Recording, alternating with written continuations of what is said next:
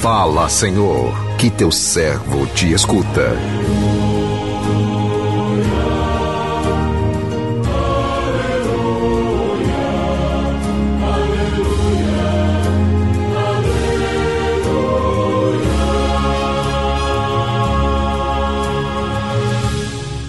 O Senhor esteja convosco, Ele está no meio de nós. Proclamação do Evangelho de Jesus Cristo, segundo Lucas. Glória a vós, Senhor. Naquele tempo, disse Jesus aos seus discípulos: Como aconteceu nos dias de Noé, assim também acontecerá nos dias do filho do homem. Eles comiam, bebiam, casavam-se e davam-se em casamento até o dia em que Noé entrou na arca. Então chegou o dilúvio e fez morrer todos eles. Acontecerá como nos dias de Ló: comiam, bebiam, compravam, vendiam, plantavam, construíam.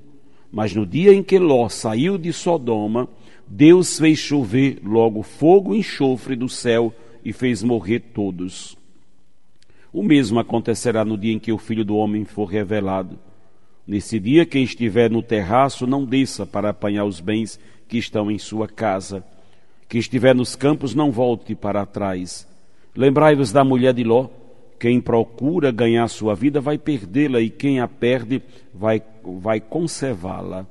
Eu vos digo nessa noite: dois estarão numa cama, um será tomado e o outro será deixado. Duas mulheres estarão moendo juntas, uma será tomada, a outra deixada. Dois homens estarão no campo, um será levado e o outro será deixado. Os discípulos perguntaram: Senhor, onde acontecerá isso? Jesus respondeu: Onde estiver o cadáver, aí se reunirão os abustres. Palavra da salvação. Glória a vós, Senhor.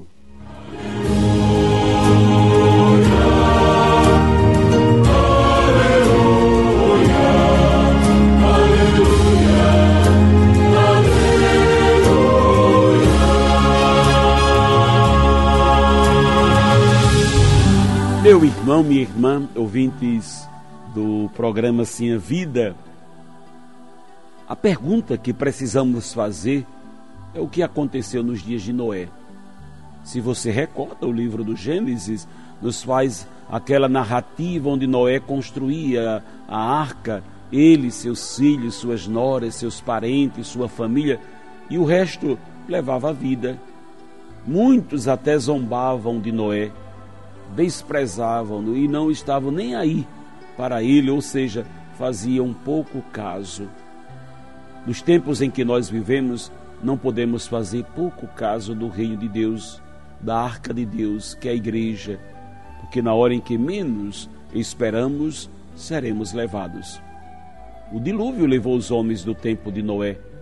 Tantas outras coisas levam a vida humana para perto de Deus ou para longe dele conforme estamos nos preparando ou não. No tempo de Noé, eles comiam, bebiam, davam-se em casamento e todos pereceram. A mesma coisa acontece nos dias de Ló. Mas o que precisamos ter?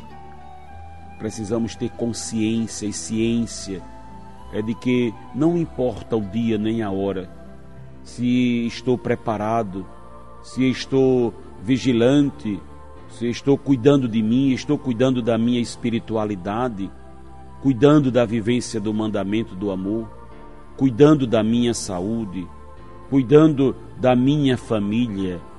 Se estou em dia com todos, não estou devendo a ninguém. Não é só dever dinheiro, até amor que nós devemos uns aos outros, enfim. Temos que estar sempre com a vida arrumada a vida ajustada. Porque se você for deixar para arrumar a sua casa, o seu coração, quando você souber que vai morrer, Deus vai levá-lo, né? ou que a vida acabou, desculpa, você vai ficar para trás. Porque com Deus não dá para improvisar. Não dá para improvisar. Sei que vivemos a cultura do improviso. Você arranja, você arruma em cima da hora, e é sempre aquela correria na hora de viajar, de resolver um negócio. tem que sair correndo. É aquele desespero. Essa é a cultura do desmantelo, né? que deixa a nossa vida de fato desmazelada, descuidada, ou sem vivenciada de qualquer jeito. Né? Perderemos o reino de Deus se não soubermos ser vigilantes, cuidadosos com a nossa vida a cada dia. Lembre-se, com Deus não dá para improvisar.